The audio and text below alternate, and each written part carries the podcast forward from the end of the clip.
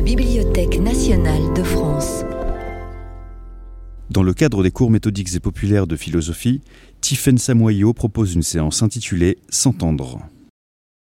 Donc je suis euh, très heureuse de participer pour la première fois donc à l'aventure de ce cours euh, méthodique et populaire de philosophie et de faire la connaissance de, de son public. Nous allons nous retrouver pour une seconde séance le 15 mars. Et euh, finalement, je pense ces deux séances un peu comme un ensemble euh, où nous allons euh, réfléchir à l'écoute, à l'écoute de l'autre, mais à l'écoute aussi des langues, des langues qui ne communiquent pas toujours entre elles, et en particulier à travers la question de l'écoute en traduction.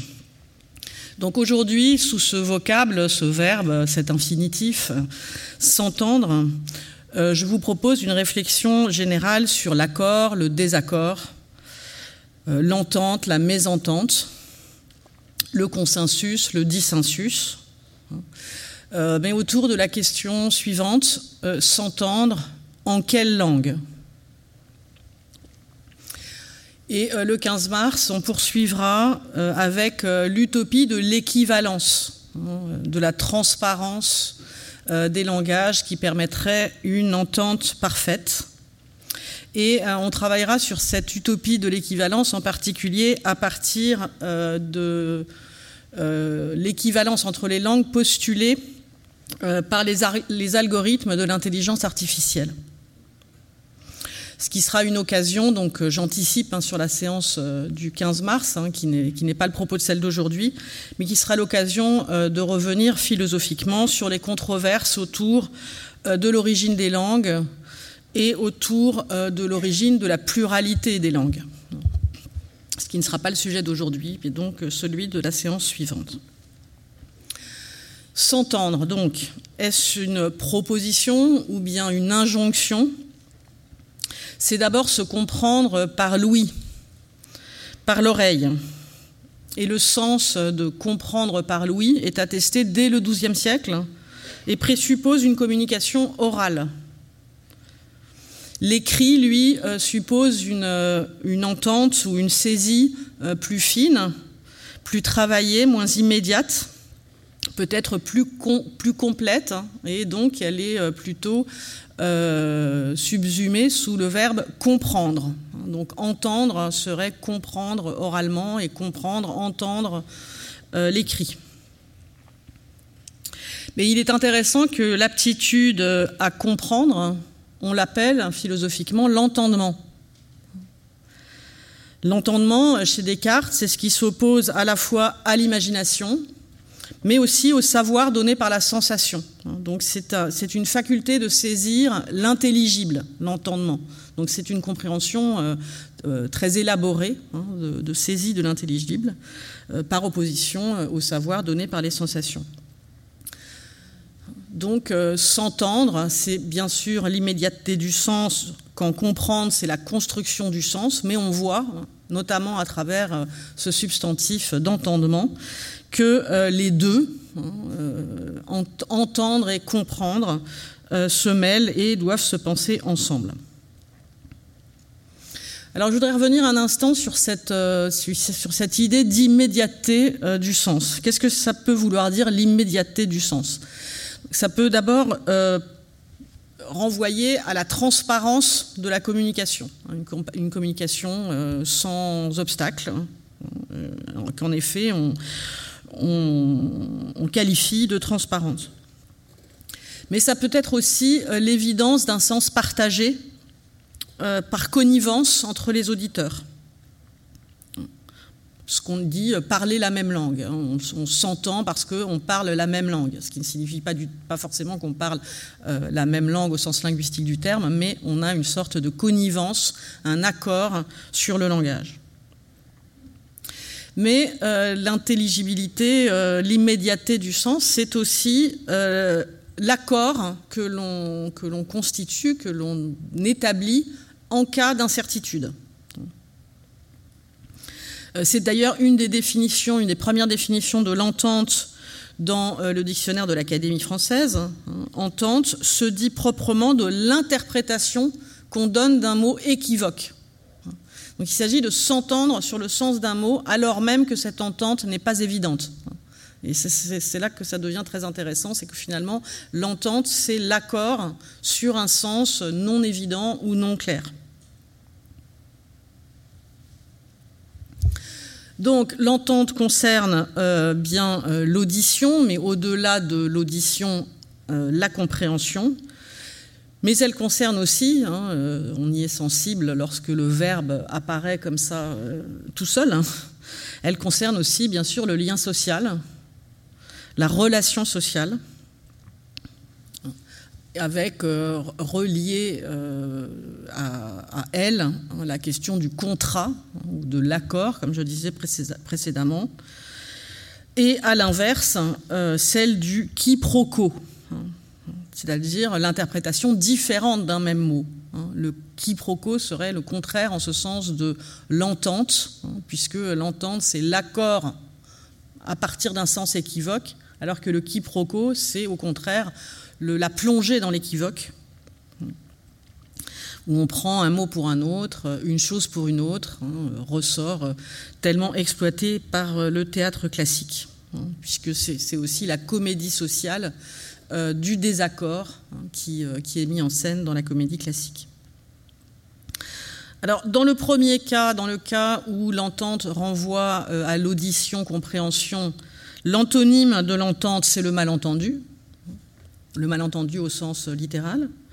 Et dans le deuxième cas, euh, celui euh, de la mésentente sociale, enfin l'antonyme de l'entente sociale ou du contrat social, ce serait la mésentente hein, ou la méprise. Hein, c'est aussi le titre d'un certain nombre de pièces de théâtre.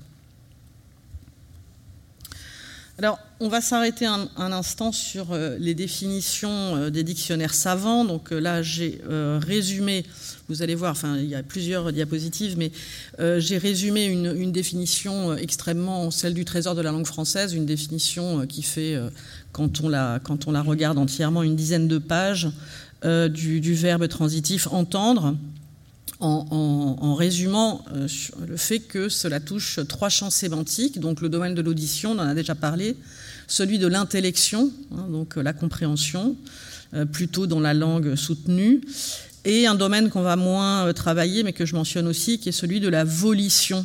Hein, par exemple, j'entends faire ceci, ou j'entends aller au cinéma ce soir, donc ça ce serait le domaine de la volition. Hein, qui est aussi euh, plutôt dans, la langue soutenue, mais qui, s'emploie euh, euh, néanmoins. Alors, pour ce qui est du domaine de l'audition, on, distingue entre l'attitude passive du sujet, c'est-à-dire avoir l'oreille frappée par un son ou par un bruit,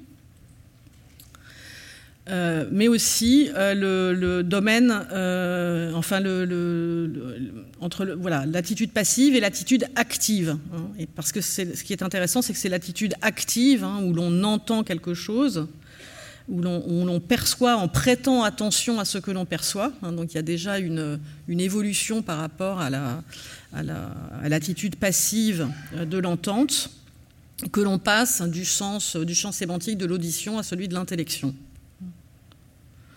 puisqu'on passe de, l'oreille frappée par un bruit à la perception de ce bruit et à la compréhension euh, de ce bruit. C'est comme ça qu'on glisse euh, d'un sens euh, vers l'autre. Mais cette, cette, écoute peut avoir aussi un sens moral, hein, comme vous le voyez là à la fin de la définition.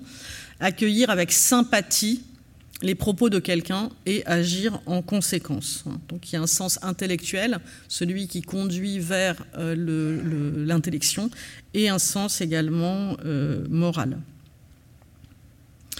Euh, dans la compréhension, il peut s'agir aussi de prendre connaissance de quelque chose. Et alors là, on peut penser euh, notamment au sens juridique, hein, lorsqu'on entend un témoin, par exemple. Entendre un témoin, c'est bien sûr l'écouter, mais pour prendre connaissance euh, de son témoignage, de ce qu'il a à dire.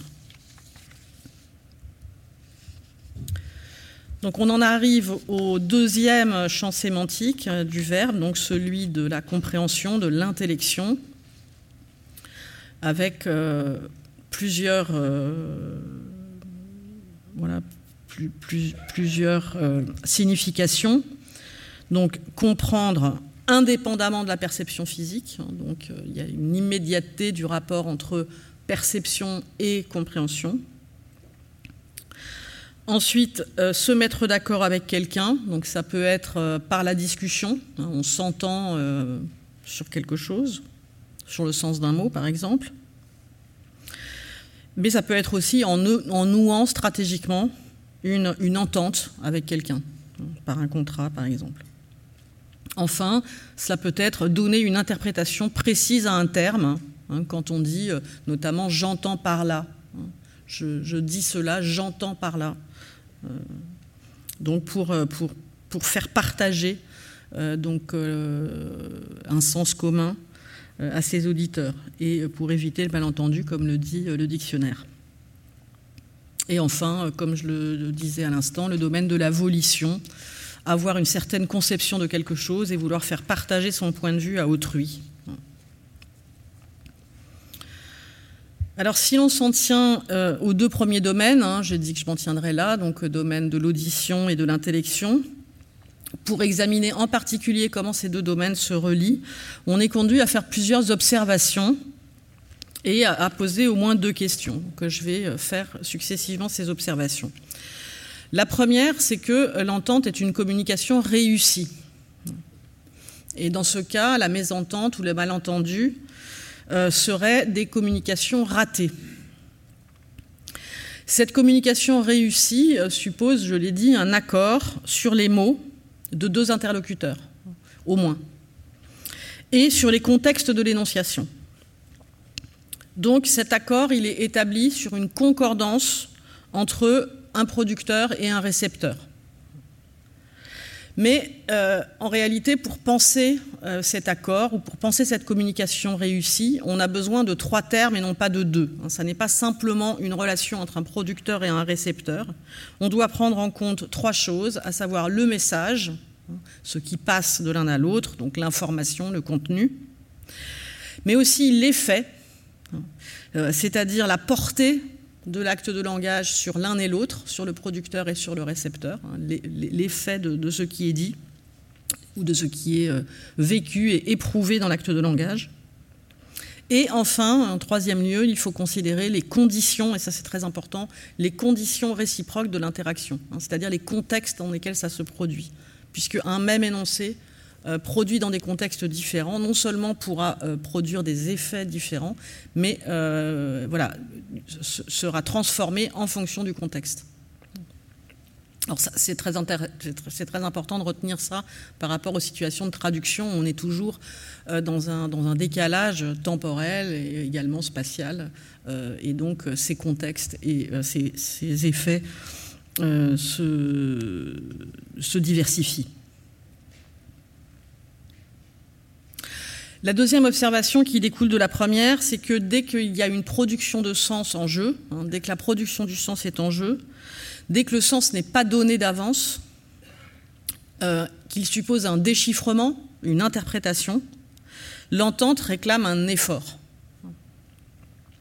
C'est un travail. S'entendre, ça devient un travail, en particulier lorsque les propos, et ils le sont, euh, la langue les, les fait ainsi, hein, lorsque les propos sont équivoques, que les mots sont ambigus ou polysémiques, hein, enfin dans toutes les circonstances aussi qui rendent le sens incertain. Donc il faut penser euh, que la plupart du temps, finalement, on n'est pas dans une immédiateté euh, de la communication, mais que s'entendre suppose un travail, un effort. Troisième observation importante, c'est que, bon, bien sûr, on, peut euh, très bien imaginer euh, qu'il y a une, euh, nécessité de s'entendre, une positivité de l'entente. Hein. a priori, on peut dire que bien s'entendre ou s'entendre, c'est une valeur positive, c'est une nécessité aussi sociale. Mais on connaît aussi les difficultés que pose l'entente. Hein, et c'est là que le sujet devient intéressant vraiment. Hein, c'est que euh, ça n'est pas nécessairement une valeur positive. Pourquoi? Parce que euh, l'entente, euh, au plan, communicationnel et au plan social, eh bien, fabrique ce qu'on appelle la doxa. Hein. donc fabrique un consensus faible ou mou sur un certain nombre de choses. Et il y a beaucoup de domaines où euh, le malentendu semble plus fécond que l'entente. Donc ça peut paraître paradoxal, mais en réalité, vous allez le voir, hein, dans beaucoup d'avancées euh, scientifiques, culturelles, artistiques, eh bien, le malentendu est plus fécond que l'accord ou que l'entente. Alors je prendrai euh, deux exemples. Le premier exemple, c'est euh, entre des disciplines différentes. Par exemple, entre sciences dures et sciences humaines, mais aussi entre histoire et littérature, entre sociologie et philosophie. La mésentente, elle est ce qui permet d'affirmer le bien fondé de ces, options disciplinaires ou de ces options théoriques contre d'autres. Elle s'illustre notamment par des incompatibilités langagières. Et la formation des langages scientifiques, qu'on appelle parfois dans la langue courante des jargons, hein, précisément parce qu'ils interdisent d'une certaine manière l'accès, ils interdisent une entente commune, eh bien, cette formation des langages scientifiques par les différentes disciplines est presque toujours une manière d'éloigner le sens précisément commun. Le sens commun comme, comme monstre de la science, en quelque sorte, comme repoussoir de la science, et qui implique que la mésentente ou le malentendu soit préféré à l'entente. Donc les langages, on pourrait penser que les langages scientifiques, sont là pour euh, soit, on pourrait dire, l'objectivité, la précision, mais en réalité, ils ne sont pas simplement là pour ça. Ils ont aussi pour but de, euh, de, protéger une discipline, de lui donner une autorité propre contre le sens commun. Un deuxième exemple est sur l'interprétation des textes, par exemple, et l'interprétation qu'on va donner euh, d'un texte. Comme vous savez, il y a des textes qui font l'objet de très très nombreuses interprétations, à commencer par les textes canoniques, les textes religieux, mais également les textes littéraires, les textes philosophiques. Et euh, presque toujours, une nouvelle euh, interprétation s'affirme contre une autre, hein, dans un désaccord avec l'autre. Il, s'agit d'interpréter en affirmant un malentendu de l'explication antérieure, de la position antérieure. Donc là encore, il s'agit d'une stratégie d'affirmation euh, qui fonctionne aussi comme un argument d'autorité puisque d'une certaine manière, en faisant cela, je dis j'assois la légitimité de mon discours contre d'autres. Donc là, ne pas s'entendre devient un geste, euh, en quelque sorte un geste presque nécessaire ou préalable à toute herméneutique. C'est un geste plus qu'un état de fait. C'est une stratégie aussi, euh, un outil. D'où euh, ce que j'appelle hein, la fécondité du malentendu. Et là, euh, je cite un, ouvrage qui porte sur cette question à propos du geste herméneutique, hein, un, ouvrage collectif, Le malentendu, généalogie du geste herméneutique, où il est dit ainsi du malentendu, il n'est pas un obstacle qui s'interposerait entre un sujet et son objet. Le malentendu est un outil permettant à qui veut, après d'autres, interpréter, de se camper en interprète recommandable. Le malentendu, quel qu'il soit, dessine dès lors que son nom est prononcé, et il n'y a pas de malentendu sans cette prononciation, hein, cette prononciation qui peut prendre la, forme du je ne suis pas d'accord, tout simplement. C'est ça l'énonciation, la, prononciation du, malentendu. Hein. je diffère, mon avis est différent ou je ne suis pas d'accord. Euh, eh bien, euh, ce malentendu dessine une configuration nécessairement tripartite l'herméneute, donc l'interprète, seul, l'objet qu'il aborde à son tour, hein, donc un objet qui appartient à tous, mais qui tout d'un coup devient euh, le sien par sa propre interprétation, et la communauté, plus ou moins anonyme, des interprètes qui ont fait sur leur nom et leur thèse une relative unanimité. Donc c'est pour ça que l'interprète, à ce moment-là, il est seul contre tous, parce qu'il manifeste son désaccord contre un sens euh, accepté, contre un sens euh, sur lequel on s'était euh, accordé. Un malentendu n'est jamais nommé que pour être dénoncé et dissipé. C'est dire qu'on distrairait moins facilement sa pensée des questions du pouvoir ou de l'autorité que de celles de la vérité.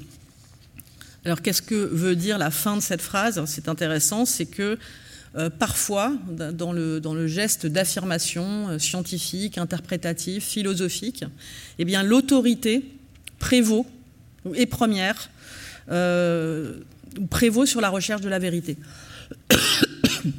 la vérité et la recherche de la vérité vient ensuite. Il faut d'abord affirmer sa légitimité avec le je ne suis pas d'accord.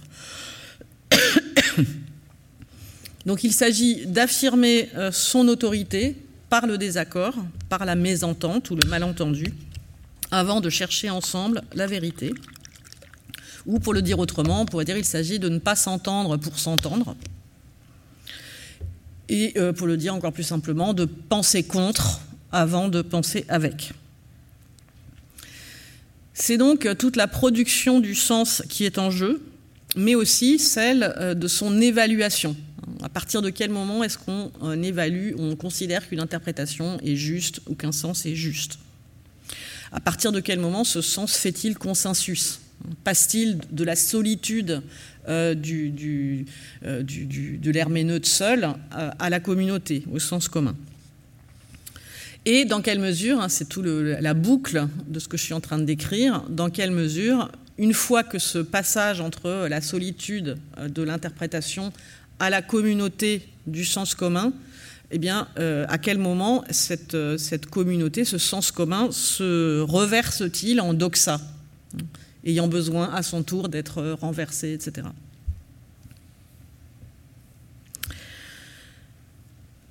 Alors là, j'en viens, après ces observations, euh, à deux questions. La première, euh, elle est très importante pour sortir un petit peu de ce cercle que je viens de décrire, hein, euh, où on s'oppose pour mieux s'entendre, mais quand on s'entend trop, on est obligé de nouveau de s'opposer. et donc je vais poser la question, est-ce que la doxa, c'est-à-dire l'opinion ou les, valeurs ou les, les préjugés ou les, des opinions euh, euh, dont certaines sont vraies, certaines sont fausses. Euh, mais en tout cas, les opinions partagées par une communauté, est-ce que cette doxa est toujours problématique? Est-ce qu'il faut toujours s'y opposer? C'est un, problème important. Alors évidemment que la doxa, elle n'est pas toujours problématique puisque c'est elle qui assure un certain accord sur un certain nombre de sujets euh, et qui forment qui permettent de former euh, société ou communauté. Et si ce sont des vérités partagées, hein, si cette doxa inclut des vérités qui sont partagées euh, par une communauté, mais au-delà d'elle, par d'autres communautés, et au-delà des communautés, par-delà les époques, par-delà les changements d'époque, c'est le cas d'un certain nombre de vérités scientifiques, par exemple, eh bien, la doxa n'est pas problématique. Mais pour beaucoup d'autres vérités ou beaucoup d'autres valeurs, eh l'entente commune change dans le temps. Et euh, il y a donc nécessité de s'opposer à la doxa lorsque euh, certains aspects ou euh, la communauté dans son ensemble changent.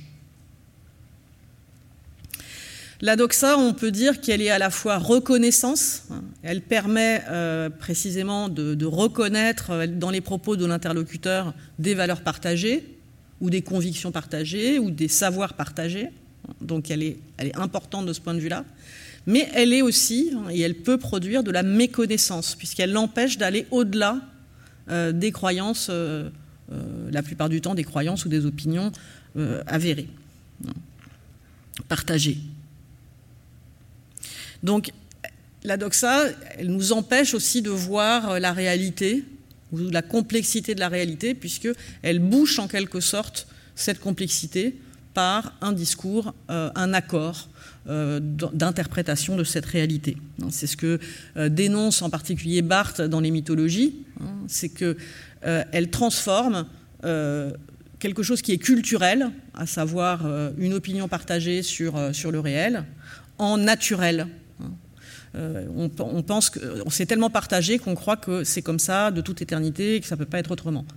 Et c'est ça, cette conversion du culturel en naturel que Barthes dénonce euh, dans les mythologies, hein, et qu'il appelle précisément des mythes. Donc, ce qu'il dit aussi dans, les mythologies, enfin dans l'essai qui suit les mythologies et qui s'appelle Le mythe aujourd'hui, euh, c'est qu'on a tendance à confondre la doxa, c'est-à-dire euh, ce qu'on croit être, avec l'épistémé, à savoir la vraie connaissance. Et il, l'écrit ainsi, hein, euh, dans Mythologie, il relève ce divorce, je le cite, ce divorce accablant de la mythologie et de la connaissance, ou on pourrait dire de la doxa et de la connaissance, ou de la doxa et de l'épistémé. Euh, je, lis la suite de la citation. La science va vite et droit en son chemin, mais les représentations collectives ne suivent pas. Elles sont des siècles en arrière. Bon, il exagère peut-être un petit peu, mais enfin, c'est son opinion. Elles sont des siècles en arrière, maintenues stagnantes dans l'erreur et par le pouvoir, la grande presse et les valeurs d'ordre.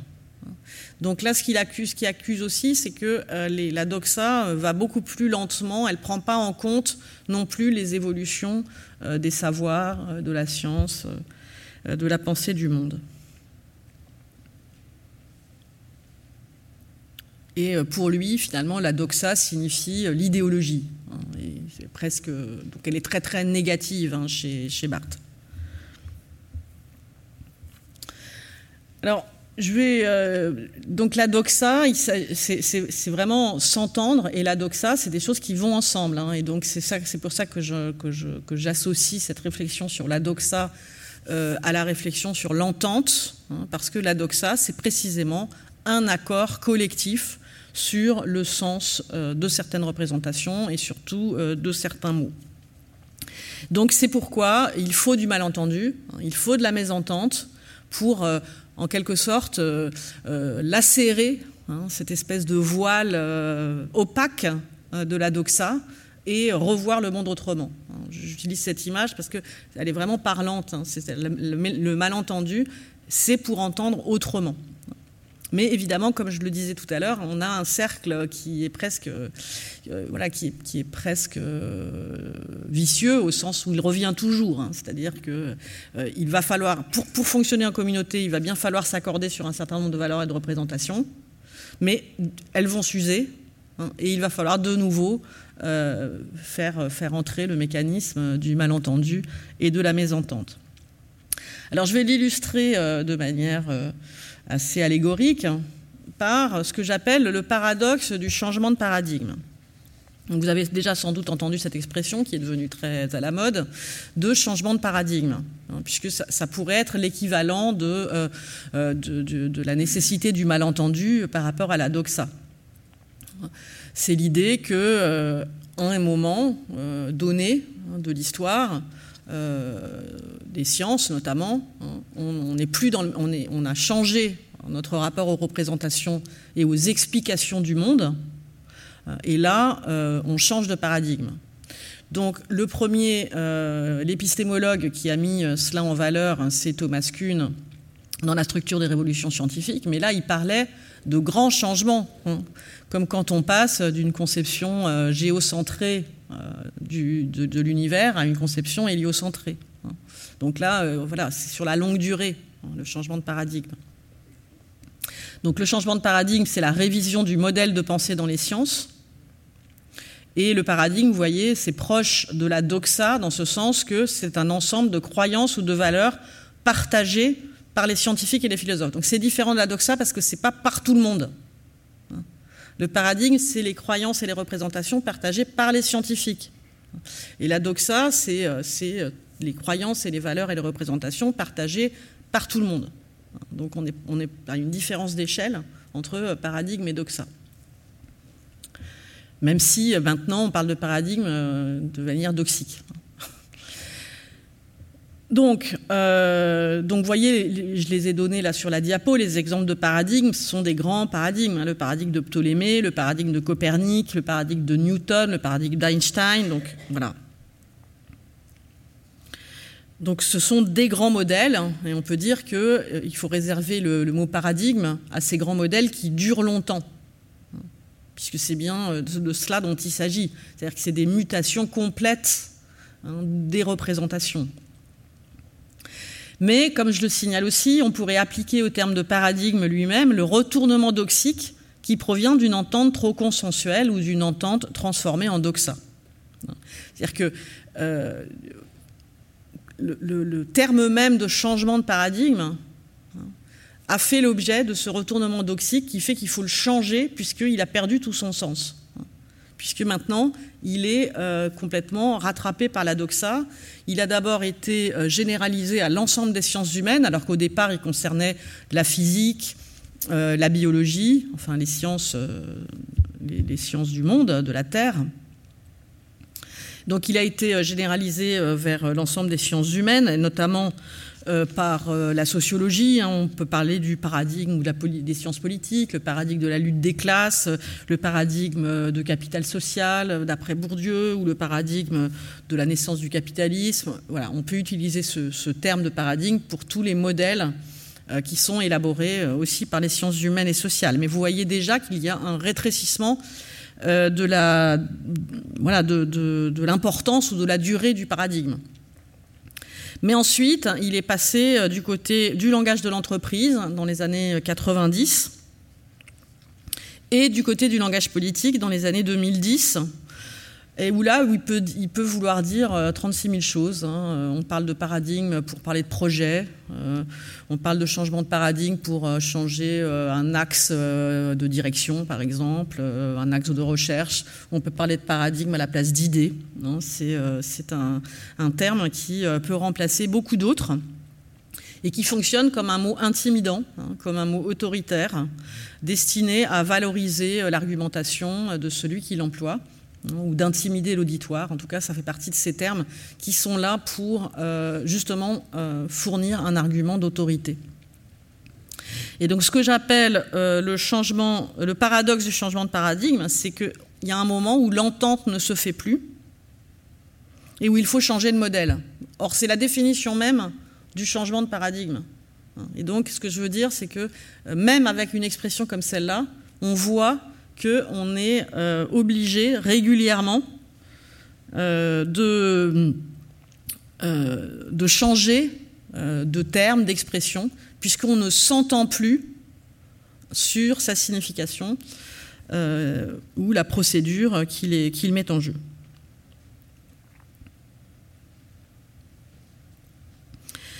Donc pour revenir à ma question sur le problème de l'entente ou de l'accord, on peut se demander si un texte de pensée, un texte complexe, un texte littéraire, peut jamais recevoir pleinement son sens définitif ou sa traduction définitive. Donc est-ce qu'il y a des objets de pensée, des objets artistiques, etc., qui peuvent résister à cette usure dont je viens de parler, hein, à cette usure de la doxa et euh, obligés à la mésentente? Donc plus les textes, on va dire, sont polysémiques, complexes, plus ils permettent euh, justement la, coupure d'un désaccord ponctuel, eh bien, plus il résiste au fond à cette usure euh, de l'entente, hein, qui, est, euh, qui est aussi un, paradoxe de l'entente, hein, puisque je commençais en disant qu'a priori on l'entend comme, comme, quelque chose de positif, alors qu'on voit bien le, le, mécanisme qui le retourne en négatif.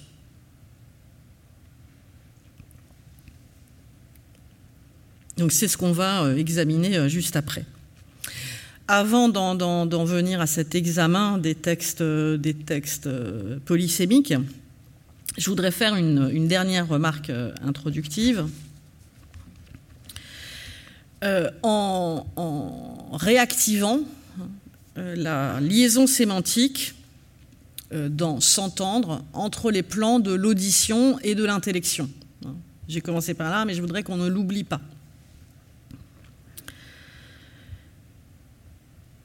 Puisque, euh, a priori, euh, sémantiquement, donc cette liaison de l'audition et de l'intellection renvoie moins au texte écrit hein, et renvoie moins au texte écrit à son interprétation ou à la lecture silencieuse, pourrait-on dire, qu'à l'écoute et à l'oralité. Et euh, le problème de l'entente serait plus lié à la communication orale le problème que je viens de soulever serait plus lié à la communication orale qu'à euh, l'écrit. Alors bien sûr, on peut glisser métaphoriquement de l'un à l'autre plan hein, et parler d'entente pour la compréhension d'un texte écrit, Mais il me paraît important de maintenir l'idée que cela concerne essentiellement la communication orale, pour faire sortir l'écrit, c'est-à-dire que quand on, envisage l'écrit sous ce modèle de l'entente, on sort l'écrit de son apparente fixité et on postule que quelque chose flotte dans l'écrit euh, et qu'il y a quelque chose d'instable dans l'écrit, hein, malgré euh, l'apparente stabilité hein, des écrits qui restent par rapport aux paroles qui volent, etc. Et que euh, cette cette, écoute nécessaire, c'est celle d'une oralité résiduelle qui serait dans tout texte écrit. Tout texte écrit pourrait porter, et il s'agirait de l'écouter, un reste oral. Et euh, on oublie parfois d'écouter ce reste oral. Et euh, il me semble que de penser euh, l'interprétation des textes ou la lecture des textes à partir de ce verbe s'entendre ou à partir de la problématique de l'écoute, eh est une invitation à euh, cette oralité résiduelle. Et on va pouvoir le voir à partir de mes principaux exemples hein, que je vais prendre avec vous aujourd'hui et qui sont tirés de la traduction. Pourquoi? Parce que euh, la traduction est vraiment un lieu d'observation euh, remarquable euh, des difficultés de l'entente hein, et des variabilités de l'écoute. Et, vous allez le voir très vite avec les petits exercices que je vais vous proposer maintenant. Donc je, vais proposer deux exercices avant de reprendre cette leçon philosophico-sémantique sur s'entendre. Alors le premier exercice, je l'ai appelé euh, Comment, l'entendent-ils? Il s'agit de huit traductions euh, par huit traducteurs, hein, que des hommes. Euh, huit traductions en italien, euh, en moins de 40 ans d'un même poème d'Apollinaire qui s'appelle Corps de chasse. Vous allez voir après, je vais vous donner euh, les exemples des différentes traductions, mais là je dis juste quelques mots des traducteurs. Donc, vous voyez, en moins de 40 ans, donc entre 1943 et 1981, on a euh, huit traductions en italien, huit traductions différentes d'un même poème. vous allez me dire pourquoi huit traductions? Est-ce que c'est bien nécessaire? Non, hein, mais ça signale des choses parce que Souvent, on dit que euh, là, c'est pareil que les changements de paradigme ou les, euh, lacérations de la doxa. Euh, la portée d'un texte change à peu près tous les 40-50 ans, disons. Et, là, on, peut avoir besoin de retraduction pour ramener le texte à sa fraîcheur initiale. Euh, là, vous voyez qu'entre 59 et, entre 58 et 60, par exemple, en l'espace de deux ans, il y a quatre traductions différentes. Donc, ce qui est intéressant euh, à observer, c'est qu'il y a manifestement un moment apollinaire en Italie à ce moment-là. Hein. C'est-à-dire que euh, c'est un poète qui est important pour les autres poètes. Hein. Il est à noter que beaucoup de ces traducteurs, hein, Caproni, Sereni, etc., il y en a beaucoup qui sont eux-mêmes poètes. Donc, il y a un moment apollinaire que on peut voir en observant ces dates. Et évidemment, vous allez le voir, hein, les traductions euh, ne sont pas euh, profondément différentes euh, entre elles. Alors j'ai donné la, référence aussi de l'article qui, qui, m'a servi hein, pour rassembler ces, ces, différentes traductions. Donc on a un moment de prolifération qui, euh, qui, signale donc euh, la nécessité euh, de, cette parole étrangère et cette langue étrangère, hein, celle d'Apollinaire, le français d'Apollinaire, dans la langue italienne, et donc une réénonciation régulière de ce poème. Alors, on va travailler sur ces différentes traductions, non pas pour se demander quelle est la meilleure, hein, ce n'est pas du tout le propos, mais euh, pour se demander qu'est-ce qui diffère Qu'est-ce qui n'est pas écouté de la même manière? Qu'est-ce qui n'est pas entendu? Mais aussi qu'entendent les traducteurs? Euh, À l'écoute de quoi sont-ils? Parce qu'on verra que euh, c'est très complexe finalement de savoir quand on veut s'entendre, mais s'entendre pas seulement sur quoi, mais entendre quoi S'entendre sur, sur la différence de ce qu'on entend.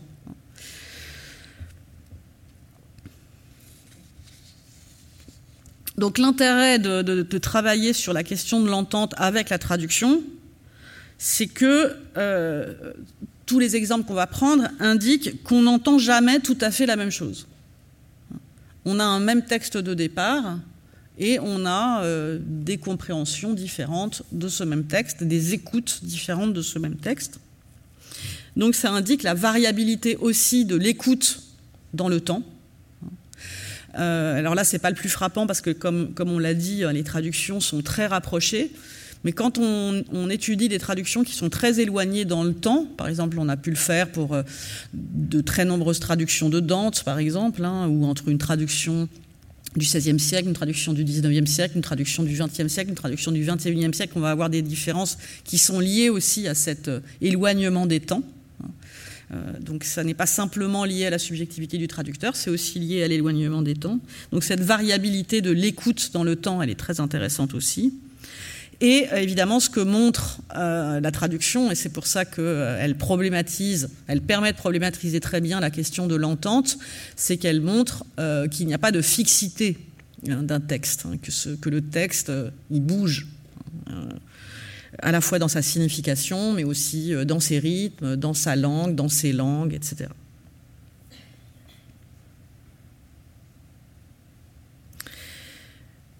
Alors, il y a aussi euh, l'intérêt d'un exemple comme celui-là, c'est euh, de se mettre à l'écoute de quelque chose d'autre que les mots, hein, qui sont évidemment les sons, les rythmes, qui indiquent que s'entendre ne concerne pas simplement le langage, les mots, le langage verbal, mais aussi euh, des accents, des sonorités, des blancs, toutes sortes d'éléments qui, euh, qui font aussi l'objet de l'entente. Alors, qu'est-ce qu'il nous faut écouter hein, pour évaluer ces traductions, les analyser? Déjà, le poème en français hein, que vous avez là, le poème d'Apollinaire, Passons, passons, puisque tout passe. Je me retournerai souvent. Les souvenirs sont corps de chasse dont meurt le bruit parmi le vent. Alors, c'est un poème, si vous n'avez pas le tout, j'ai pas mis tout le poème parce que ça n'aurait pas tenu du tout sur, sur la, diapo. Euh, donc, c'est un poème qui est composé de deux quintiles, donc, donc deux strophes de cinq euh, vers et d'un distique final. Donc euh, j'ai juste extrait la fin du deuxième quintile, donc les quatre derniers vers du poème, c'est la fin de la deuxième strophe et le distique final. Alors évidemment, quand on entend le texte français, on voit qu'il repose hein, sur des jeux de sonorités euh, très, visibles, très audibles, il faudrait mieux dire, avec la répétition euh, dans le premier vers du passons, passons et passe, hein, mais aussi l'allitération, euh, des rimes, hein. évidemment la rime, en particulier la rime riche entre souvent et levant. Et également, euh, on peut être sensible à l'exténuation du son que raconte le poème, hein, dont meurt le bruit parmi le vent, qui fait ce qu'il dit, en quelque sorte. Hein. Euh, dont meurt, avec une ouverture, le bruit, ça descend parmi le vent. Qui implique euh, aussi le principal, euh, disons, euh, la principale recommandation hein, que fait le théoricien de la traduction Henri Méchonique au traducteur, c'est-à-dire qu'il s'agit de traduire ce que les mots ne disent pas, mais ce qu'ils font. Hein. Que traduire, c'est traduire ce que les mots font, hein, pas ce qui, pas, pas ce qui est dit. Et donc c'est ce faire du poème qui, évidemment, la grande difficulté euh, à traduire. Je, vais vous lire juste un, petit passage de, ce poétique du traduire de Méchonique pour, pour, éclairer cette proposition qui peut paraître un peu paradoxale. Hein. Traduire ce que les mots ne disent pas, mais ce qu'ils font. C'est ici que le rythme, comme organisation du mouvement de la parole dans l'écriture. Donc là aussi, il y a cette, euh, cette oralité résiduelle, la parole dans l'écriture, comme système d'une subjectivation généralisée. Ça n'est pas la langue, mais c'est le langage de quelqu'un porté par un sujet. Peut permettre de reconnaître ce qui a toujours existé, même si le signe ne permettait pas de le savoir. Dans cette écoute, hein, c'est bien le mot qu'il emploie, il n'y a plus de double articulation du langage, des phonèmes, des mots, hein, mais une sémantique sérielle. Ce qu'après Apollinaire, en plus il cite Apollinaire, ça tombe bien, bien que dans un autre sens que lui, j'appelle des prosodies personnelles. C'est le récitatif.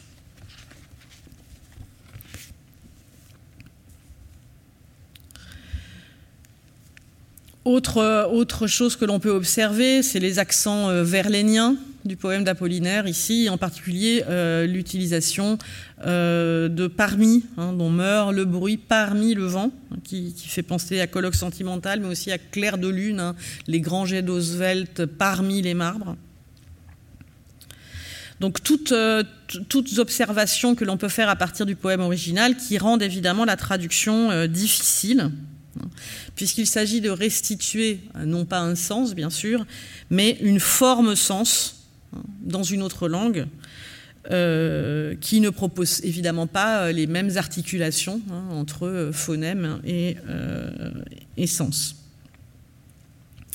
Alors, ce qui est frappant quand on regarde toutes ces traductions, c'est qu'elles elles sont assez peu différentes.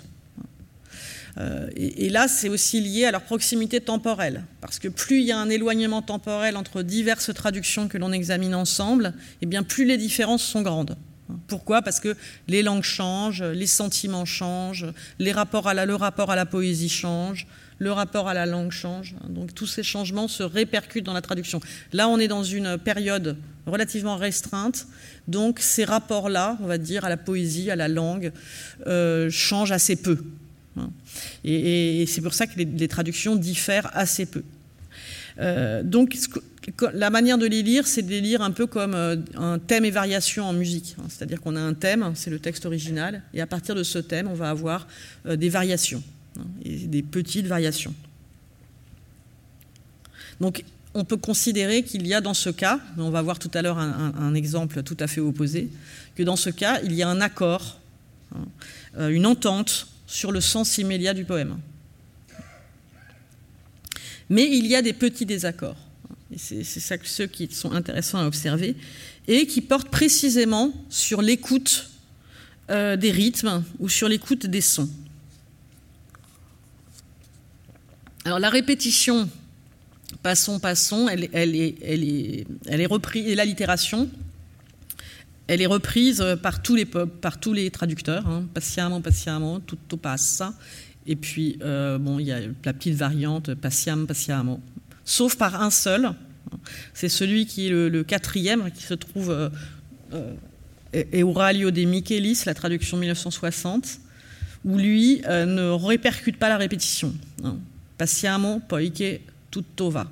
Et pourquoi il ne le fait pas? Parce qu'il va privilégier un autre euh, élément rythmique et, euh, prosodique, enfin, et, sonore, qui est euh, le jeu entre, enfin, la rime autour du, de, chasse, hein, caccia en italien. Et donc, il va chercher un mot en italien qui ne se trouve pas dans le poème original, hein, traccia, pour créer cet effet sonore en considérant que le cœur du poème, c'est son titre Hein, c'est ce corni da caccia, les corps de chasse, euh, eh bien, doit. Euh, donc lui, il interprète, hein, si vous voulez, il va faire une interprétation au sens musical du terme, que le, corps, hein, la substance du poème tourne autour de ce, de ce terme, caccia, et qu'il faut retrouver dans la langue d'arrivée un équilibre sonore à partir de ce mot. Donc il va s'éloigner considérablement du texte euh, original pour donner sa propre interprétation euh, sonore du poème. Et on voit d'ailleurs que c'est sa traduction qui est la plus éloignée euh, de l'original, puisque d'abord, il restitue une ponctuation, alors que vous savez que c'est un des grands gestes aussi d'Apollinaire euh, dans Alcool en 1913, c'est de proposer un recueil entièrement dépourvu de ponctuation. Donc c'est assez provocateur hein, ou ignorant de la part du traducteur ici de restituer une ponctuation. Ensuite, vous voyez qu'il transforme aussi en tercet, Hein, en, refrain de trois vers, euh, le distique final. Donc ça, c'est un choix d'interprétation, si vous voulez, mais on ne peut pas forcément le critiquer, il choisit hein, de transposer à partir de son, de son écoute propre du poème. Et donc c'est une écoute qui est très transformative. Hein, qui n'est pas du tout une écoute littérale, ou alors qui présuppose qu'il n'y a aucune possibilité de transfert euh, d'une forme-sens euh, d'une langue dans une autre.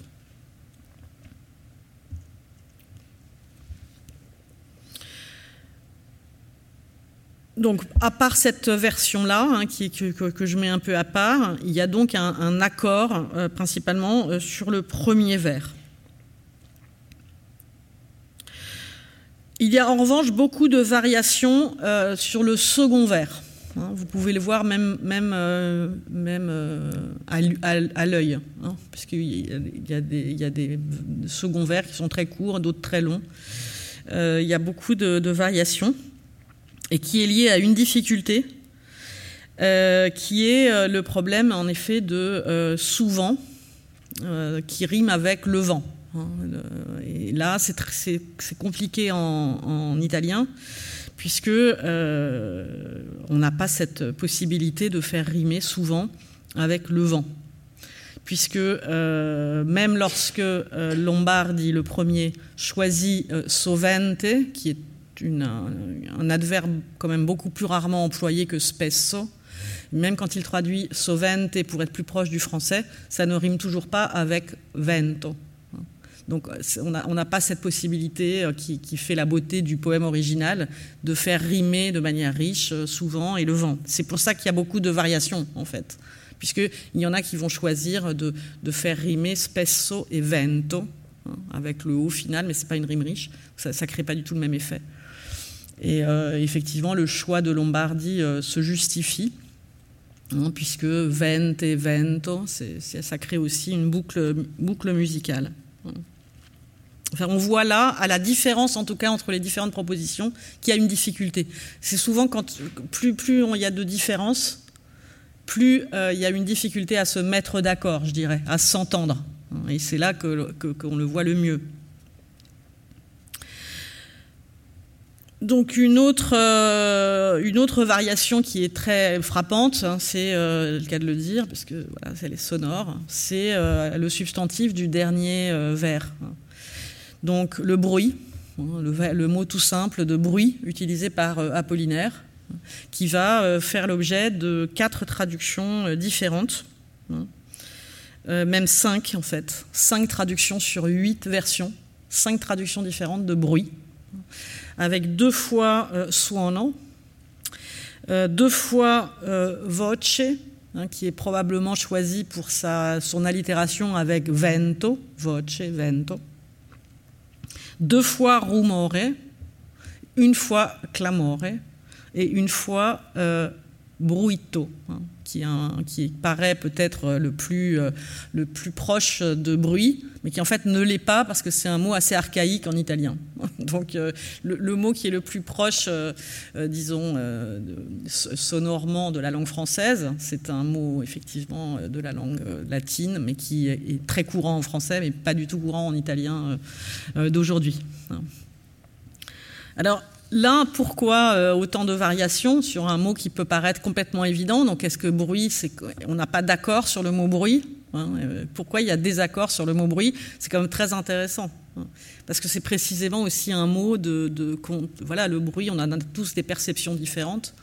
Hein, euh, et, donc, on n'arrive pas à entendre de la même façon le bruit.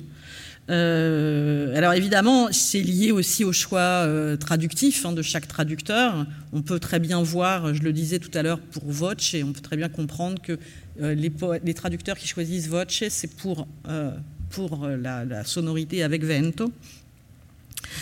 On voit aussi que ceux qui choisissent rumore ou clamore, c'est pour créer un effet de paronomase, hein, c'est-à-dire de, de, jeu sonore entre rumore et, et muore, Rumore muore. On l'entend très bien, mais on aurait très bien pu le faire en français. Hein. La rumeur, dont meurt la rumeur. Effectivement, Apollinaire ne choisit pas euh, de, faire, de, faire, faire, ce jeu. Mais, euh, les traducteurs, souvent, ils pensent que parce qu'ils ont perdu quelque chose d'un côté, il faut le rattraper de l'autre.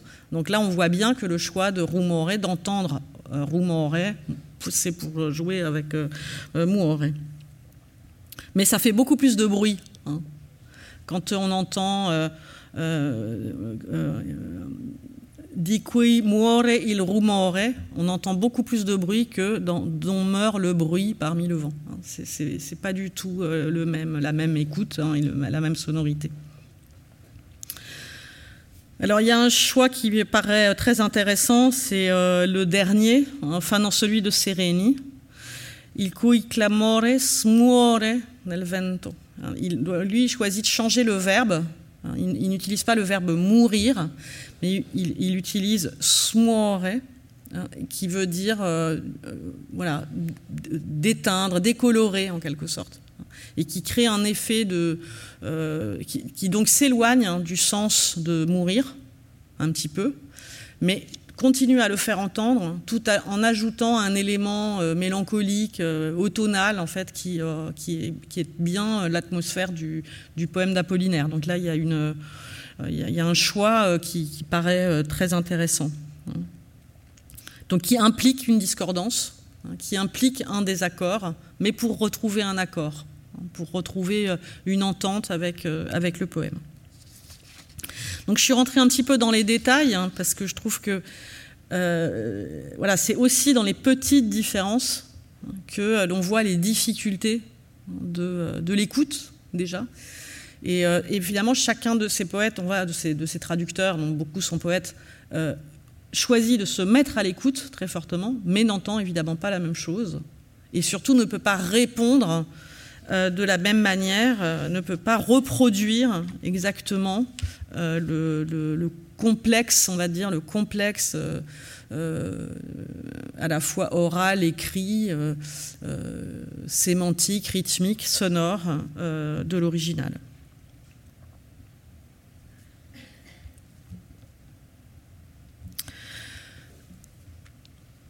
Alors, je vais passer, j'avais un, petit interlude sur lequel je vais passer très très vite, parce que euh, la traduction, euh, la, traduction d'Apollinaire, euh, c'est vraiment quelque chose de très important dans beaucoup de cultures. Je voulais, attirer votre attention là-dessus. Au XXe siècle, beaucoup d'écrivains dans différents, pays, dans différentes cultures, ont considéré que le meilleur apprentissage euh, de l'écriture, hein, de, la poésie, c'était de traduire Apollinaire. Et j'en ai trouvé un cas très intéressant dans un roman euh, de Paul Auster qui s'appelle 4-3-2-1 qui est un, roman tout à fait extraordinaire, qui met en scène quatre versions d'un même personnage avec quatre destinées différentes. C'est un roman euh, très très romanesque avec un des personnages qui est traducteur et qui traduit Apollinaire. Et alors, je vais aller vite parce que je ne vais pas avoir le temps sinon de tout, de tout dire, mais, euh, mais qui développe euh, d'abord cette idée que, la traduction est un apprentissage euh, de, l'écriture parce que précisément c'est une écoute des, des, sons de l'autre. deuxièmement, l'idée que la traduction d'un poème doit elle-même être un poème, donc qui est euh, déployé par énormément de penseurs de la traduction, hein, de, de Méchonique à Yves Bonnefoy. Euh, donc je vais assez vite parce que je veux aller à mon autre exemple. Et avec euh, la mise en évidence dans le, dans le roman, comme dans un autre texte plus autobiographique de, de Paul Auster lui-même, qui a lui-même traduit Apollinaire en français, eh bien, de, la traduction de plusieurs traductions du Pont Mirabeau, Voilà, donc je vous laisse regarder. Euh, je, voulais juste en dire. Euh, donc, dans, tout ce roman, il déplie euh, l'expérience du traducteur comme celle d'une entente particulière avec le monde. Et, donc, il met en scène un personnage qui, dont les versions hein, d'Apollinaire et de Desnos, donc c'est le personnage qui les traduit, mais il faut savoir que Paul Auster les a traduits lui-même dans la vraie vie, commençaient à sonner comme des poèmes anglais et non plus comme des poèmes français, passés à la moulinesse linguistique et traduits en franglais. Donc il y a d'abord cet espace euh, de moulinette linguistique, et ensuite hein, de répercussions sonores d'un poème français devenu poème anglais. il y a toute une discussion aussi sur les choix de traduction euh, puisque vous pouvez voir, hein, si vous avez le temps de lire, et que vous connaissez un petit peu d'anglais, euh, les grandes différences qu'il peut y avoir entre deux traductions différentes euh, de ce même poème.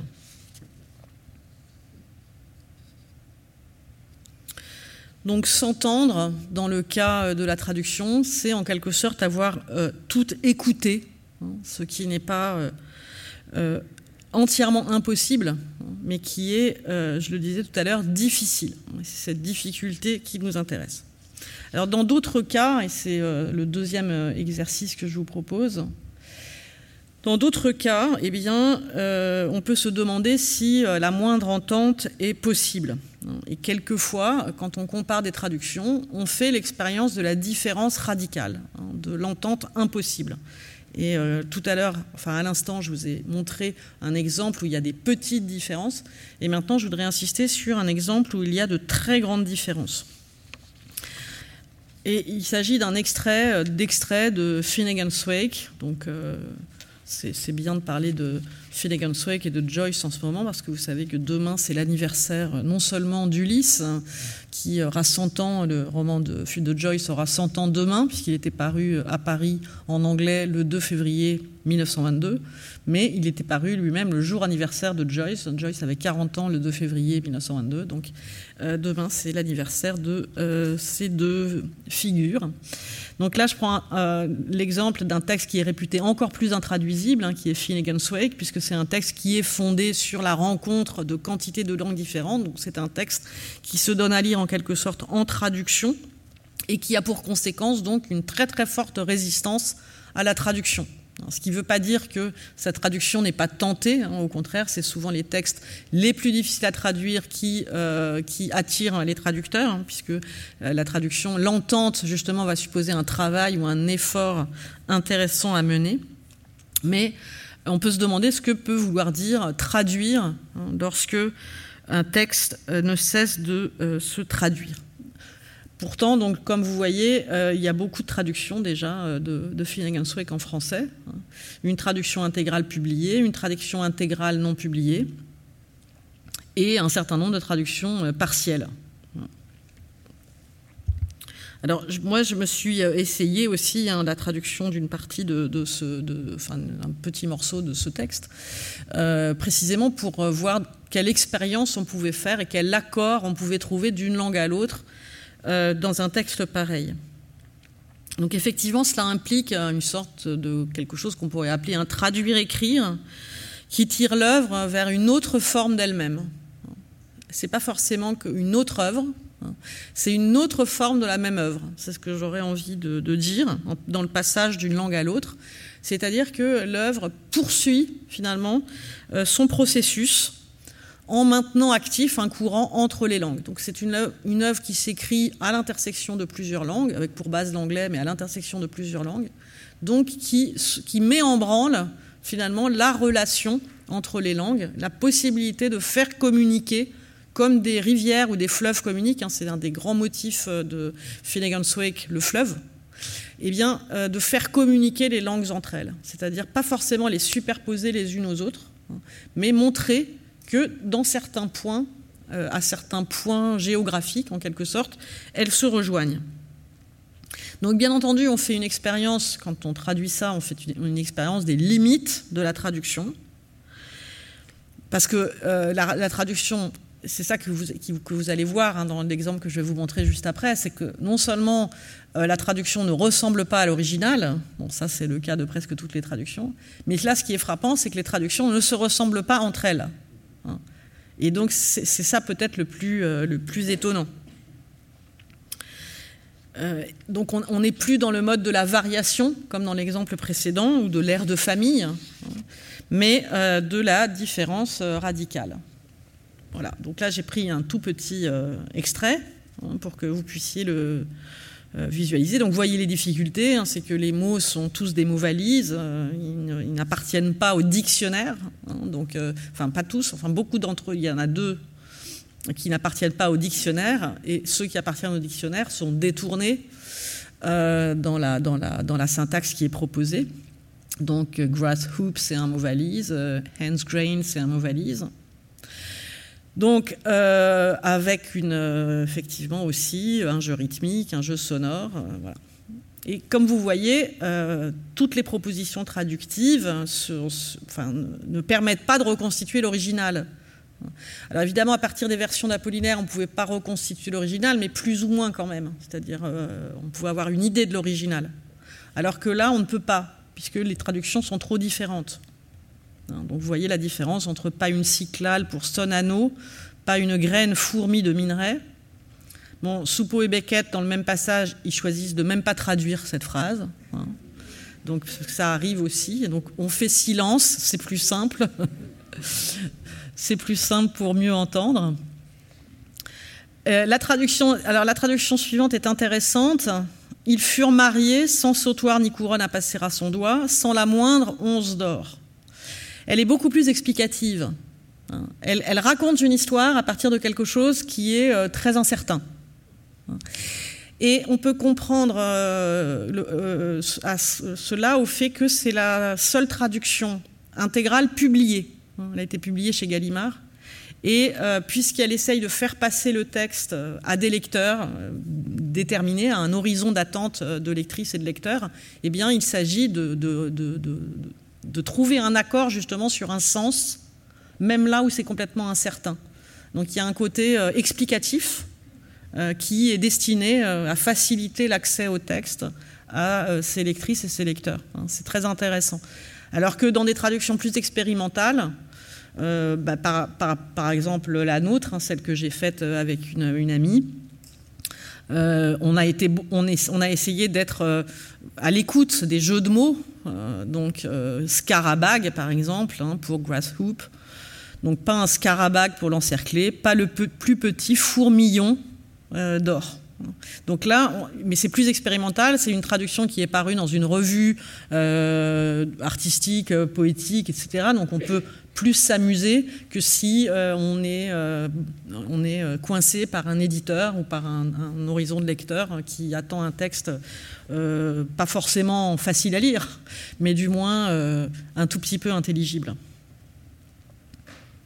Donc vous voyez là, on est euh, dans des traductions qui n'écoutent pas la même chose, qui n'entendent pas la même chose, à partir d'un sens qui est flottant. Hein, euh, ça ne veut pas dire qu'il n'existe pas. Ça n'est pas du hors-sens ou du non-sens, hein, mais c'est un sens euh, instable, c'est un sens en mouvement, en permanence en mouvement.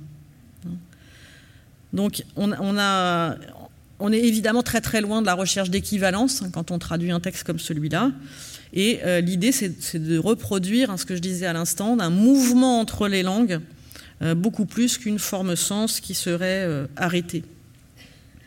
Je vous donne un autre exemple que je ne vais pas détailler, en, précisant que ce passage qui a été traduit de multiples fois, c'est un passage assez central dans Finnegan's Wake, et c'est un très beau chapitre hein, qui s'appelle du nom de, l'héroïne, Anna Livia Plurabel, et qui met en scène hein, des lavandières hein, qui lavent du linge dans le fleuve qui passe à Dublin, la Liffey. Et elles, sont, elles se tiennent un bord à l'autre du fleuve et elles échangent des ragots tout en lavant euh, les chemises de leur mari, euh, le linge de la maison, etc. Et donc on entend à la fois le grondement du fleuve, on entend euh, leurs propos qui, s'échangent et surtout la manière dont les, les sons et les propos se perdent dans l'espace et dans le vent. Et progressivement, euh, il y a une sorte d'emballement du fleuve, c'est-à-dire le fleuve se met à grossir, grossir, à faire de plus en plus de bruit. Donc on entend de moins en moins euh, les femmes parler, leurs propos se mélangent avec toutes sortes d'autres sonorités, et donc ça crée une sorte de brouhaha que euh, Joyce répercute dans son texte. Donc c'est tout à fait extraordinaire hein, comme, expérience littéraire et, artistique. Et alors j'ajoute qu'une des performances aussi de ce, passage, c'est que euh, Joyce a infusé des centaines et des centaines de noms de fleuves à travers la planète. Hein, c'est-à-dire, euh, il a pris euh, des cartes géographiques, il a relevé tous les noms de fleuves en Inde, en Chine, en, Islande, en Allemagne, en France, etc. Et il a placé ces noms dans le texte. Donc là, je les ai mis en, je les ai mis en gras. Donc ça fait que dans la traduction, vous êtes obligé aussi, vous, d'aller chercher des noms de fleuves pour, euh, pour, euh, voilà, pour faire entendre quelque chose. Euh, donc ça fait partie des, évidemment des contraintes très très fortes hein, de faire entendre des, niveaux, des niveaux de, à la fois de sonorité, de réalité, de, de, de, noms, puisque là on a des noms propres qui sont à l'intérieur de noms communs. Donc vous voyez, il y a une sorte de complexité euh, du langage qui euh, nous oblige à réfléchir aussi beaucoup sur lui. Alors la différence est encore plus radicale, c'est lorsqu'on essaye de traduire euh, un texte comme celui-là dans une langue qui n'est absolument pas voisine. Parce que vous voyez, quand on prend l'exemple précédent, euh, que euh, les, mots, enfin les, fleuves de l'anglais au français, peuvent rester à peu près intelligibles. Hein. Euh, alors que ça devient beaucoup plus compliqué quand on passe dans une toute autre langue. Donc je donne l'exemple ici de la traduction chinoise de Finnegan's Wake, hein, mais qui a été un véritable événement dans, ce pays. Le premier volume seul en a été publié jusqu'ici mais il a été euh, beaucoup vendu. Il faut dire que c'est une prouesse euh, incroyable, hein, donc je vous montre un peu comment ça se présente. Donc c'est le même passage que celui que j'ai traduit, donc c'est le début de ce chapitre Anna Livia euh, Plurabel.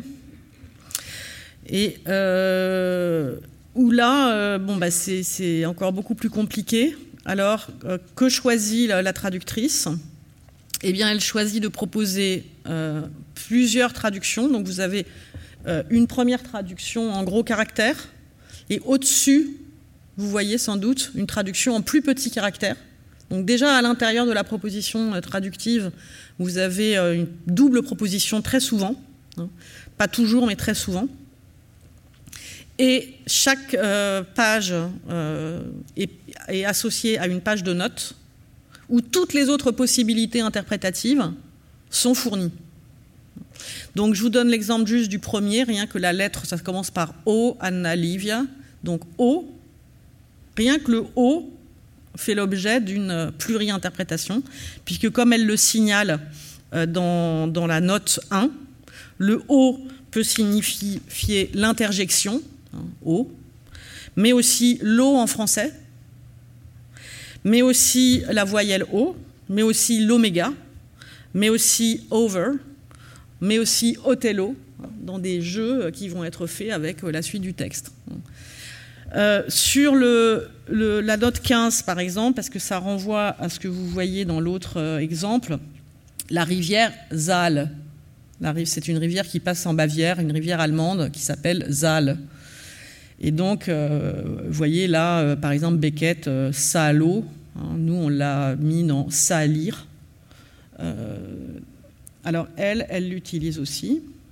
Donc la note 15 concerne ce, terme, euh, donc qu'elle fait renvoyer à soil en, anglais, à sal en français, hein, puisque c'est un texte interlinguistique qui mélange plusieurs langues, à salir en français, et elle précise aussi qu'il s'agit d'un fleuve allemand, hein, d'Isal. Voilà, donc pour, vous dire que les, les, problèmes qui avaient déjà l'air énormes hein, quand on passe de l'anglais au français, ils sont évidemment euh, encore augmentés hein, lorsqu'on passe euh, euh, à une langue dont, le, dont, les origines et le système est, tout à fait différent. Mais ça n'empêche que, vous voyez, quelque chose est possible. Il y a un effort d'écoute qui prend des formes différentes, hein, qui, qui oblige à plus de euh, plus de travail encore.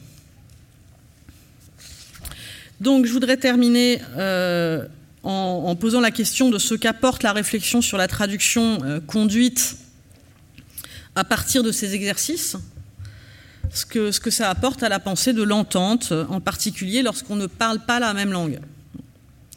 Et je rappelle ici qu'on pourrait gloser s'entendre euh, précisément par parler la même langue. Quand on s'entend bien avec quelqu'un, on parle la même langue. Et euh, même quelquefois, on n'a même pas besoin de parler tellement on parle la même langue, puisque quelquefois on parle de s'entendre à demi-mot ou s'entendre sans parole.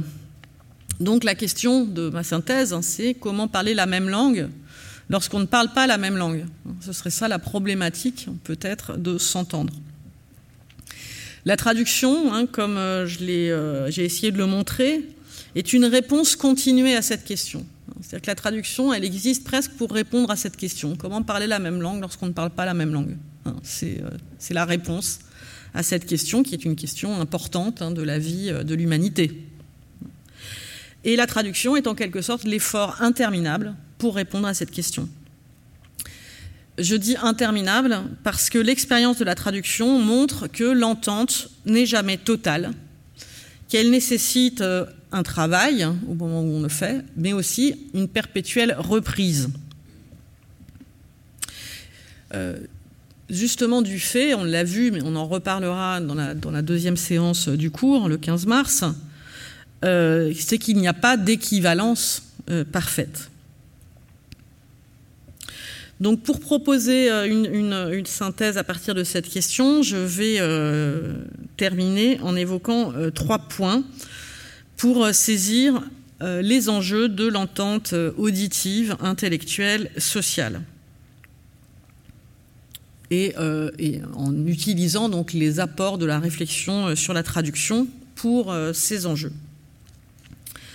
Et comme je ne veux pas euh, n'avoir que, des, propos qui mettraient la mésentente du côté du positif et, euh, non du négatif, le point central fera quand même du malentendu un problème.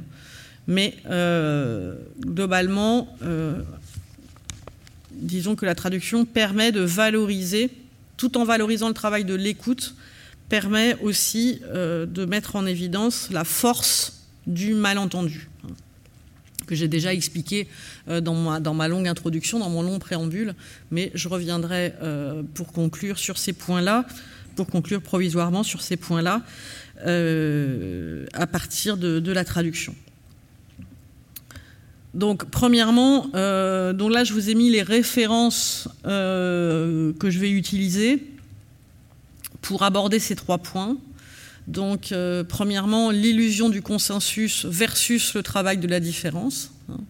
Donc euh, là, on reprend euh, le problème de la, de la doxa, et plutôt que d'instruire forcément un malentendu ou une mésentente, on valorise un travail de la différence qui ne fait pas consensus, mais implique précisément ce travail de compréhension.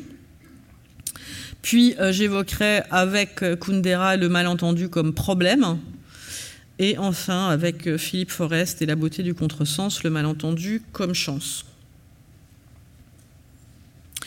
Donc, pour l'illusion du consensus, bon, c'est un titre hein, de, de, la philosophe politique Chantal Mouffe qui dit que le consensus, Hein, euh, la réconciliation totale comme visée de la démocratie. On pourrait penser que la démocratie, elle a comme visée euh, ce consensus, euh, cet accord commun, cette réconciliation entre tous les membres d'une communauté. eh bien, elle pose que ce consensus est une illusion, hein, ou voire même une erreur. Et euh, c'est intéressant, et donc dans mon, dans mon livre Traduction et violence, je reprends euh, cette analyse pour montrer que dans la traduction, c'est un peu la même chose. Hein. C'est-à-dire qu'il y a toujours différentes options entre deux énoncés, entre euh, différentes options parmi lesquelles on choisit. Hein. Mais on le fait toujours au détriment d'autres options. Donc une traduction, elle nous apprend qu'il n'y a jamais de consensus définitif précisément sur l'écoute. On pourra toujours instruire une différence. Elle va se créer euh, dans le temps, mais comme vous avez pu le voir ici, elle se crée même rien que de l'une à l'autre d'une écoute, hein, d'un traducteur à l'autre, d'une écoute à l'autre. On va avoir cette petite différence qui est précisément ce qui va nous intéresser. Il ne s'agit pas forcément d'un désaccord complet, hein, mais de, penser que le sens se euh, déploie euh, dans la petite différence, hein, de même que si on, développe l'analogie politique, euh, qu'on doit euh, penser aussi la communauté avec ces petites différences et les lieux où elles se rejoignent, plutôt que dans l'identité ou le consensus. Alors c'est ce que c'est ce que marque bien le travail du vocabulaire européen des philosophies dirigé par Barbara Cassin, qui fait l'objet d'ailleurs de traductions, adaptations, je l'ai signalé sur cette, euh, sur cette diapo en différentes langues européennes et non européennes. Hein. Euh, c'est une entreprise qui a euh, beaucoup de, beaucoup de rayonnement aujourd'hui mondial, entre les langues donc. Et, mais ce qu'affirme ce vocabulaire européen des philosophies, c'est que la non-équivalence des concepts, c'est leur chance. C'est la force de la philosophie, c'est justement de, de, ne pas forcément s'accorder sur la définition de la vérité, du monde, du réel, euh, mais de travailler hein, sur les petites différences sémantiques qu'il y a euh, entre ces mots dans différentes langues. Hein. Donc c'est moi, pour moi, c'est une vraie mutation dans la pensée philosophique, hein, c'est-à-dire de ne pas penser que les concepts sont des universaux, euh, mais que précisément ils ne peuvent faire l'objet d'une entente ou d'un accord qu'à condition de prendre en compte les petites différences que chaque langue imprime à ses concepts. Alors là, vous ne pouvez pas voir bien parce que la photo n'est pas bonne, mais il y a par exemple, le, là j'ai pris l'exemple de right, qui, euh, right, qui va être mis en, relation avec juste, just et good dans différentes langues. Donc je vous dis juste pour voir comment, euh, comment ça pense, hein, comment est-ce qu'on peut penser en dehors de l'universel du concept mais dans un accord fondé sur l'entente de désaccords. Hein, c'est comme ça que je définirais cette entreprise philosophique. Le français ne distingue pas nettement le bien et le bon, alors que l'anglais a deux séries distinctes qui correspondent assez clairement aux deux catégories de biens. Par contre, le français distingue clairement entre le bon et le juste, au sens de l'intérêt particulier individuel et collectif, et de la loi morale universelle, alors que l'anglais est moins net sur la distinction entre right et just. C'est vraiment très très intéressant parce que non seulement ça montre qu'il y a des petites différences, mais ça invite à penser autrement euh, le bien et le juste en contact avec euh, la façon dont peuvent le penser euh, différentes langues.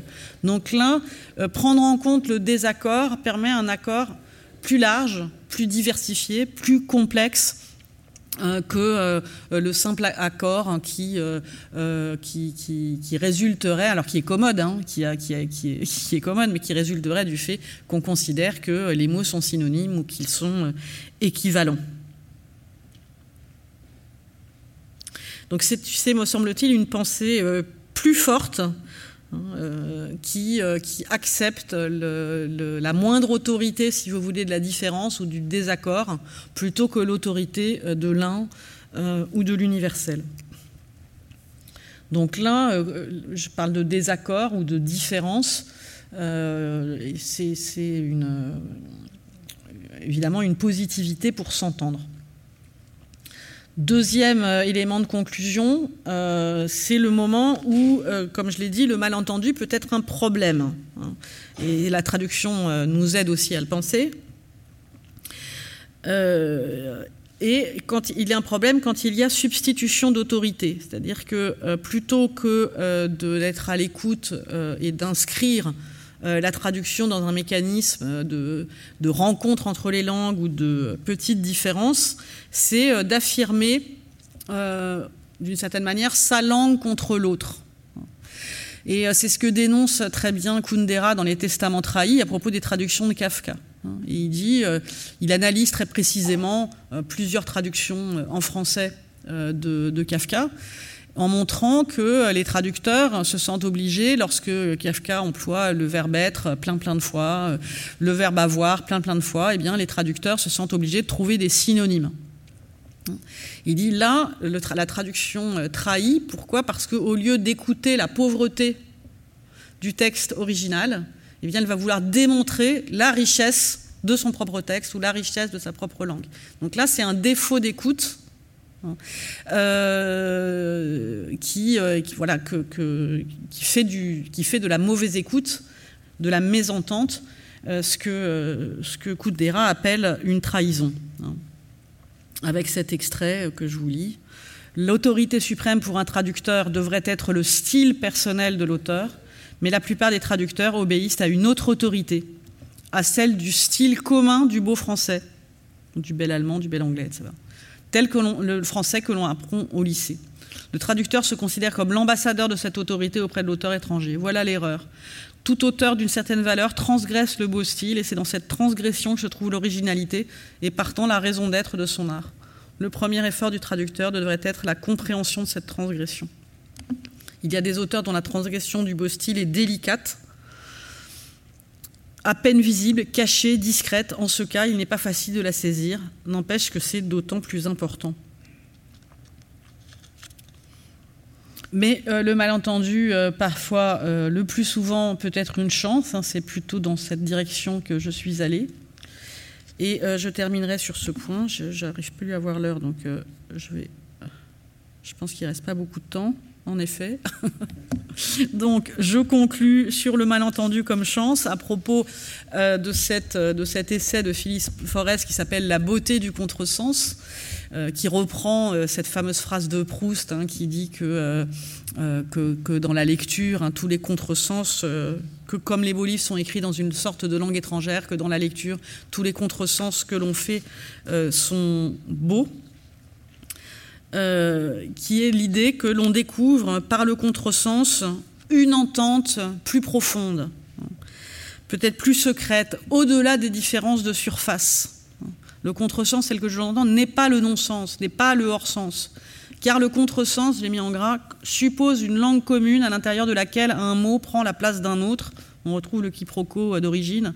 Une nouvelle image s'institue là où disparaît la précédente, et de texte en texte, de livre en livre, de langue en langue, la parole se met à errer merveilleusement, à, divaguer, à redevenir vivante. Et donc l'idée, c'est effectivement de découvrir une entente par-delà les différences. Et ça peut apparaître comme euh, assez paradoxal à première vue, euh, mais je pense moins après euh, peut-être les exemples que j'ai donnés, qui est l'idée qu'une écoute doit être sensible, une écoute doit être sensible et cette sensibilité la rendra attentive à toutes les différences, à toutes les manières possibles dont le sens flotte ou le sens erre, hein, pour reprendre des mots qu'on a rencontrés, euh, ou ce que j'ai appelé justement ce qui, dans l'écrit ou dans ce qui est apparemment fixé, euh, fixé dans l'écrit, fixé euh, dans, l'opinion commune, etc., eh bien, se remet à, se remet à vivre, se remet à bouger. Hein, et ce que, ce que j'ai appelé cette écoute d'une oralité résiduelle à rencontrer dans tout, dans tout texte écrit ou dans tout énoncé figé. Voilà, je vous remercie de votre attention.